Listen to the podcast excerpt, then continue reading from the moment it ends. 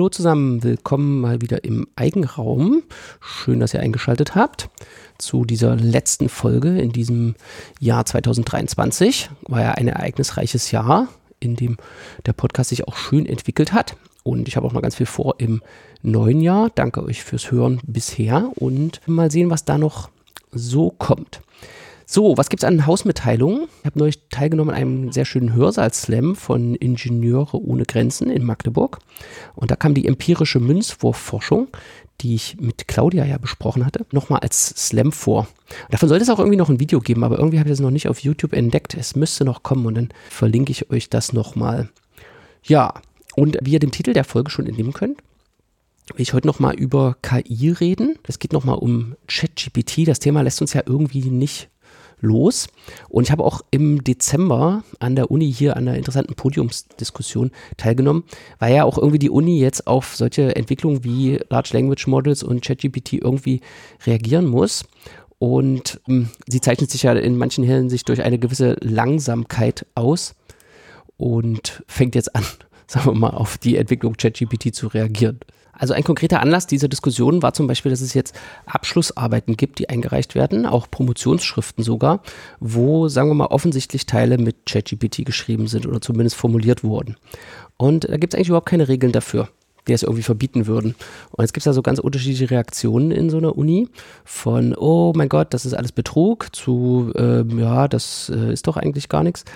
Und ja, fragt man sich natürlich, ob man jetzt so eine Studien- oder Promotionsordnung ändern soll, aber das kann ich euch aus der Innenperspektive sagen, dass das ein langwieriger Prozess ist. Also im Vorfeld dieser Diskussion hatte ich mir jedenfalls noch mal so ein bisschen Gedanken gemacht über ChatGPT und ist ja jetzt auch schon einige Zeit ins Land gegangen seit der Folge darüber. Und ja, also da will ich heute noch mal ein bisschen darüber reden, was sich da für Herausforderungen ergeben im Uni-Kontext. Also wie jeder und jeder weiß, die ChatGPT mal benutzt haben, sind die Sprachfähigkeiten von dem Ding ja extrem gut. Das muss man auch mal würdigen, dass da ein Problem, was die Linguistik vielleicht 50 bis 70 Jahre beschäftigt hat, jetzt als gelöst gelten kann. Also dieser Wunsch nach automatischer Übersetzung zum Beispiel, das kann das Ding ja routinemäßig machen. Also man kann eine Konversation einfach in einer anderen Sprache fortsetzen. Ich weiß nicht, ob ihr das mal probiert habt. Und dieser Wunsch der ach, automatische Übersetzung, der entstand wahrscheinlich irgendwie im Kalten Krieg, weil man diese ganzen russischen Dokumente, die man irgendwie hatte, lesen und übersetzen wollte. Und dann ging man da erstmal davon aus, dass man das so wie Programmieren lösen kann. Also einfach die Grammatiken alle aufschreiben, Vokabellisten anlegen und fertig ist die automatische Übersetzung. Also funktioniert wie so eine Programmiersprache. Aber irgendwie ist es nicht so einfach wie gedacht. Man hatte ja auch irgendwie gedacht, dass Computer Go und Schach spielen können, wenn man denen die Regeln beibringt und wie Menschen denken und dann denken die einfach schneller so wie Menschen und schon ist das Go oder Schach gelöst. Und das hat aber auch in den 50ern nicht so was gebracht.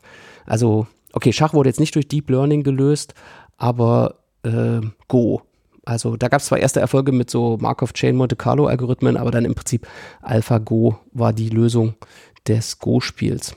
Darüber gibt es übrigens eine schöne Doku, die lief damals, glaube ich, auf Netflix. Die heißt einfach nur AlphaGo, die Dokumentation oder so. Gibt es jetzt, glaube ich, auf YouTube. Kann ich ja mal verlinken. Also das ist auf jeden Fall eine äh, Cook-Empfehlung. Und ja, erstaunlich, wie, la wie lang einem das schon wieder herkommt. Also diese Go-Erfolge, die erscheinen einem jetzt ja, vielleicht gar nicht mehr so besonders, nachdem man sieht, was so Methoden des maschinellen Lernens jetzt hervorbringen. Aber naja, kann man mal so ein bisschen zurückreisen in der Zeit. Aber für Sprache, also das äh, sagt Tim Brittloff, sagt das ja immer, dass der Babelfisch aus Per Anhalter durch die Galaxis, der existiert jetzt in Form von diesem ChatGPT und das ist wirklich erstaunlich. Und das erstreckt sich ja nicht nur auf Übersetzung von Deutsch auf Polnisch, sondern eben auch von Polnisch dann auf Python oder von Haskell auf Chinesisch oder so. Also man kann irgendwie so kleine Stücken Algorithmen, fertig programmierten Quelltext in ChatGPT reingeben und sich dann da auf Deutsch darüber unterhalten, was das eben tut, das Programm. Also die, der analysiert auch den Inhalt von Programmen. Und das ist ja eine Übersetzungsaufgabe, die so für Menschen schon ja, möglich ist mit viel Erfahrung, aber jedenfalls nicht in der Geschwindigkeit, würde ich jetzt mal behaupten. Was dann noch dazu kommt als eine typische Sprachfähigkeit, ist diesen Kontext einer Konversation. Also ChatGPT macht einen Chat. Es gab ja vorher schon Spracheingabe und Sprachausgabe. Also wenn wir hier an diese Sprachassistenten denken, wie Siri und Alexa. Aber die kamen einem also nie intelligent vor, oder? Also ich glaube nicht, dass irgendjemand die intelligent vorkam, weil es da eben keinen Kontext gab oder gibt. Das hat sicher damit zu tun. Also die Konversation besteht immer nur aus einer Anfrage und einer Antwort und dann beginnt man wieder von vorne. Also wer kennt es nicht? Man sagt irgendwas, spiele diesen und diesen Titel und es spielt einen anderen Titel und dann sagt man, nein, ich wollte den ursprünglichen Titel und dann sagt er irgendwie eine, ja, ich habe deine Websuche jetzt gestartet oder so, weil der Kontext von dem vorigen Anfrage nicht mehr da war. Also ChatGPT hat jetzt irgendwie eine extrem gute Sprachverarbeitung mit Kontext und das kann zum Problem werden. Und was ich mir da so ein bisschen ja, herausgearbeitet habe oder was sich herausgebildet hat, ist, dass wir Menschen korrekte Sprache als Abbild von Intelligenz und noch ganz anderen Sachen benutzen. Also wenn wir irgendwas testen wollen, machen wir das eigentlich immer mit Sprache. Sprache ist unser Universalwerkzeug, um irgendwas abzubilden was in unserem Kopf passiert. Intelligenztests können wir zum Beispiel mal nehmen. Die basieren darauf, irgendwie verschiedene Kontexte von Bedeutung zu reflektieren und den richtigen zu finden. Und am Ende muss man immer irgendwas aufschreiben oder irgendwas auswählen oder eine Zahlenfolge fortsetzen. Also irgendeine formale Sprache wie Mathematik oder einfach die deutsche Sprache benutzen, um das auszudrücken. Also das Ergebnis des Tests wird in Sprache ausgedrückt. Da kann man natürlich auch zum Beispiel mal an den Test aller Tests denken, das Abi. Das Abi ist ein Riesenaufsatz. Also selbst in Mathe produziert man Sprache, aber sagen wir mal im Deutsch-Abi oder so, da hat man einen Aufsatz zu schreiben und man produziert hauptsächlich Sprache. Also es soll irgendwas anderes abgetestet werden. Kann die Person das Gedicht interpretieren? Kann die verstehen, was in der Parabel vorkommt, was die Autorin sich dabei gedacht hat? Und getestet wird eigentlich, kann sie eine Sprache produzieren, die das aussagt. Eine Sprache, die ein Abbild davon ist, dass sie diese Fähigkeit hat. Das ist jetzt bei den MINT-Fächern nicht gerade so, aber es gibt auch da solche Ansätze. Habt ihr euch mal gefragt, wozu der Antwortsatz bei Mathematikaufgaben gut ist? Also ich meine, viele finden den Antwortsatz Schwachsinn und ich finde den Antwortsatz auch Schwachsinn. Aber mit dem Antwortsatz wird nochmal überprüft, ob man das, was man technisch-analytisch herausbekommen hat, nochmal in Sprache übersetzen kann. Das heißt, absichtlich wird die Bewertung vom Verständnis dieser eigentlich mathematischen, technischen, rechnerischen Aufgabe verschoben hin zur Produktion von korrekter Sprache. Also um wieder ein Abbild in Sprache zu schaffen. Noch krasser kann es in der Psychologie werden. Da versucht man ja kognitive Fähigkeiten abzutesten und die Tests, die dafür designt werden, die benutzen natürlich Sprache. Zum Beispiel gibt es irgendwie dieses Concept Theory of Mind. Also soweit ich das mit meinen naiven Kenntnissen verstanden habe, ist es die Fähigkeit, sich in andere hineinzuversetzen. Also braucht man zum Beispiel, um zu lügen und zu betrügen. Da muss man sich ein Bild darüber machen, wie jemand anders denkt, welche Informationen die andere Person zur Verfügung hat, um sie dann reinlegen zu können. Ja, kann die das verstehen, dass ich sie hier hintergehe oder fehlt dazu Information? Und da gibt es eben so Tests auf Theory of Mind, ob zum Beispiel ein Kind oder eine Person oder ein Tier oder irgendwas diese Theory of Mind hat. Und ich bin da in der Folge von dem Podcast achwas.fm drauf gestoßen. Verlinke ich euch auch mal. Da wurde diskutiert, dass ChatGPT so ungefähr die Theory of Mind eines Neunjährigen nachweisen kann. Also da werden so Testfragen gestellt und aus dem Ergebnis wird geschlossen, wie weit diese Theory of Mind entwickelt ist. Also ob ChatGPT sich sozusagen in andere hineinversetzen kann. Und diese Tests basieren auf irgendwelche Sprachinteraktion. Das heißt, ChatGPT bekommt dann diesen Fragebogen, muss darauf antworten und daraus wird dann geschlossen. Also ich habe da gravierende Zweifel daran, aber dazu kommen wir gleich. Was wir jetzt zusammenfassen können, ist, dass oft, um etwas anderes abzutesten, die Produktion von korrekter Sprache als Proxy, als Stellvertreter für die Produktion von Inhalt benutzt wird. Weil wir nur durch die Produktion von Sprache ein Abbild davon haben, dass das da ist, was wir testen wollen. Wenn es jetzt aber möglich ist, die Sprache zu produzieren, ohne dass die entsprechende Intelligenzfähigkeit da ist, dann funktioniert der Test nicht mehr, hat er keine Power mehr. Vereinfacht gesagt, nur weil die Rechtschreibung und die Satzstellung stimmen, muss der Inhalt noch nicht gut sein. Das erinnert mich an so eine Anekdote aus meinem Physikstudium. Da macht man so ein Praktikum Und in dem Praktikum muss man so ein Praktikumsbuch führen. Da beschreibt man seine Experimente, was man gemessen hat, wie man es analysiert hat und so weiter. Und der Praktikumsbetreuer im Physikstudium, der wollte immer, dass diese Bücher, dass die handgeschrieben sind, der wollte keine mit schön mit LaTeX gesetzten Berichte fürs Praktikum. Und seine These ist, was man mit LaTeX schreibt, das sieht immer so gut aus, egal ob da großer Quatsch drin ist oder das Richtige. Naja, das ist ein Quatschargument, weil ein super toll handgeschriebenes Praktikumsbuch, was richtig schick aussieht, kann auch Quatsch drin haben. Aber irgendwie wollte er trotzdem diese Handschrift oder die Gründlichkeit oder die Sauberkeit der Handschrift mit bewerten.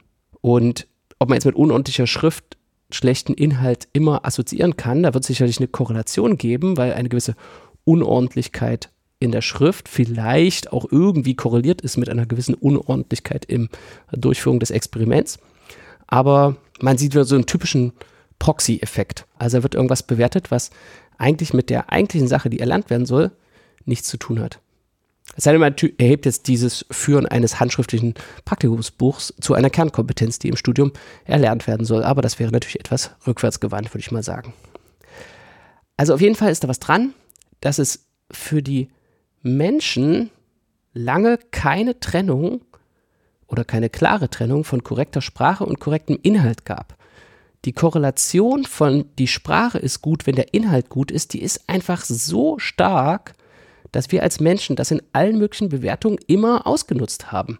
Wenn es Korrelationen in der Welt gibt, dann nutzt unser Gehirn das auch als Abkürzung, um sich das Leben einfacher zu machen. Und das ist eine Kulturtechnik und die ist wirklich weit verbreitet. Korrelation und Kausation werden natürlich jetzt auch völlig ignoriert. Ja?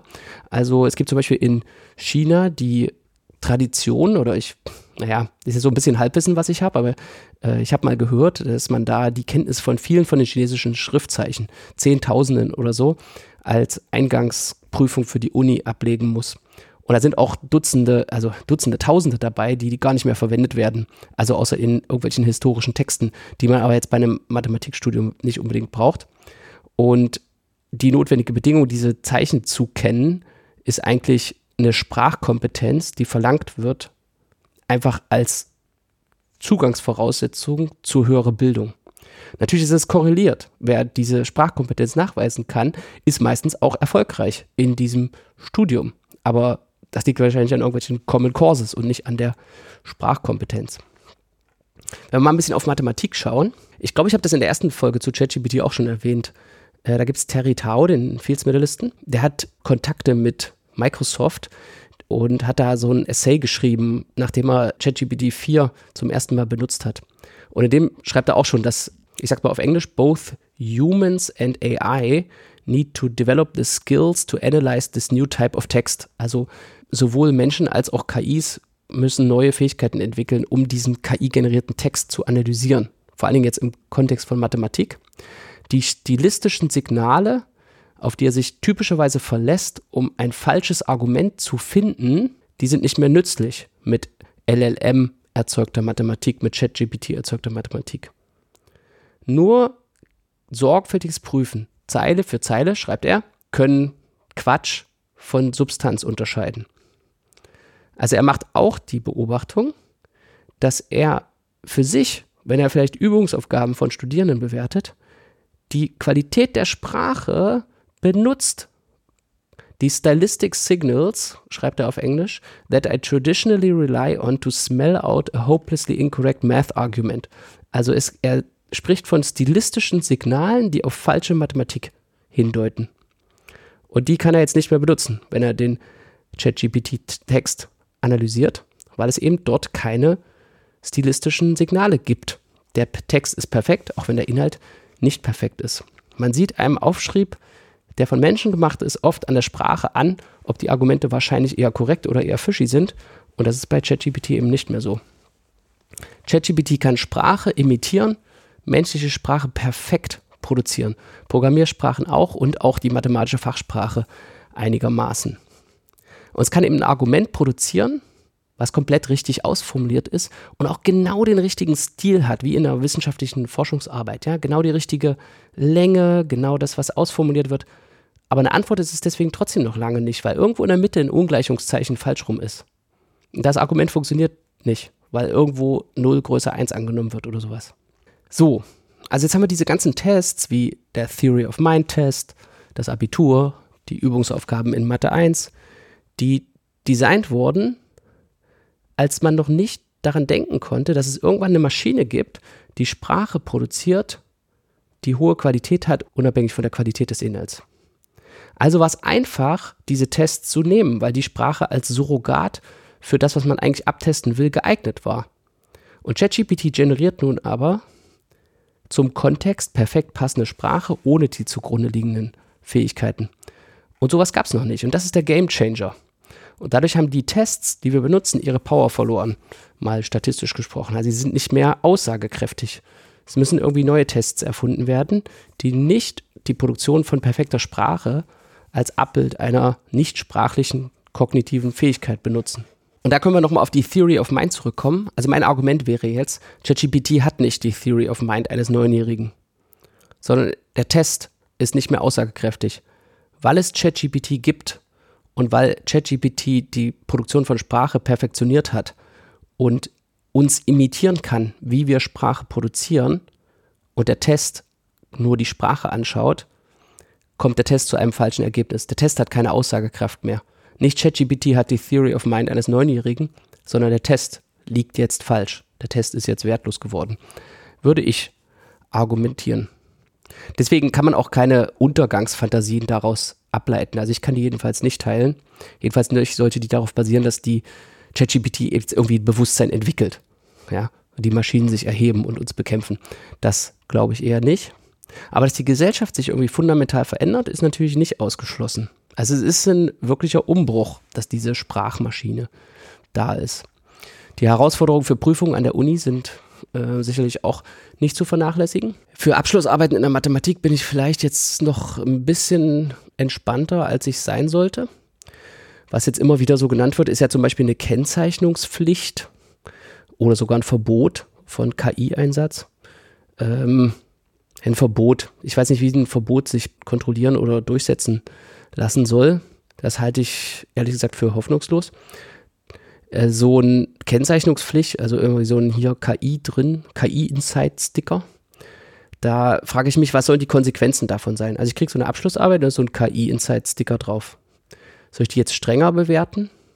Soll ich die jetzt nicht so nach der Sprachqualität bewerten und nach dem Inhalt?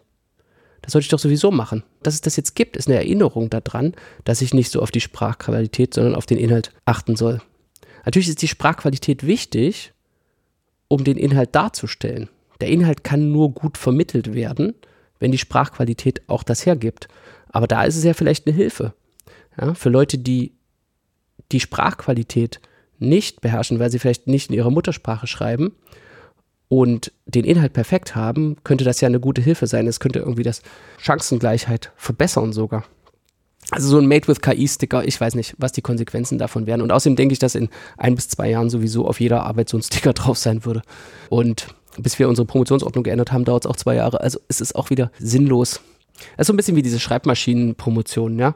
Also warum soll man Arbeit anders bewerten, weil sie jetzt mit dem Computer geschrieben wird statt Schreibmaschine? Das ist nur diese Diskussion auf einem neuen Level. So, das sind Arbeiten, das ist die Bildung. Natürlich gibt es immer Risiken. Ja? Es gibt Risiken, dass die Studierenden sich die Lernerfahrung nehmen aber was für Lernerfahrung könnten Sie sich nehmen? Sie könnten einfach nicht mehr lernen, vernünftig zu schreiben, weil ChatGPT das für Sie übernimmt. Das Ausformulieren von Sätzen. Ja, wenn Sie das nicht einüben, lernen Sie das nicht. Die Zeit können Sie natürlich für was anderes nutzen. Und dann kann man sich auch fragen, ist das noch eine Kompetenz, die wir in der Uni beibringen müssen? Vernünftig ausformulieren. Oder ist das nur noch so eine Eitelkeit? Ja, ich könnte es auch ohne ChatGPT. Tja, das kann ich nicht beantworten.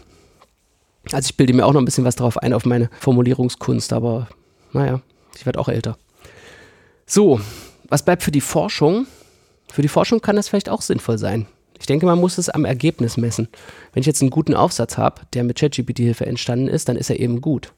Und warum er gut ist, sollte ich halt weniger daran bewerten, ob die Sprache gut ist, sondern mehr daran, ob da eine kreative Idee drin ist. Und selbst wenn diese kreative Idee von ChatGPT stammt, Warum nicht? Also was ist das Werkzeug? Hätte ich vorher eine Idee anders bewertet, wenn sie am Strand oder in der Kneipe entstanden ist, im Vergleich zu einer Idee, die nach langer, langer harter Arbeit und Ausprobieren an der Tafel entstanden ist? Ich weiß es nicht, es kommt eigentlich auf die Idee an, oder?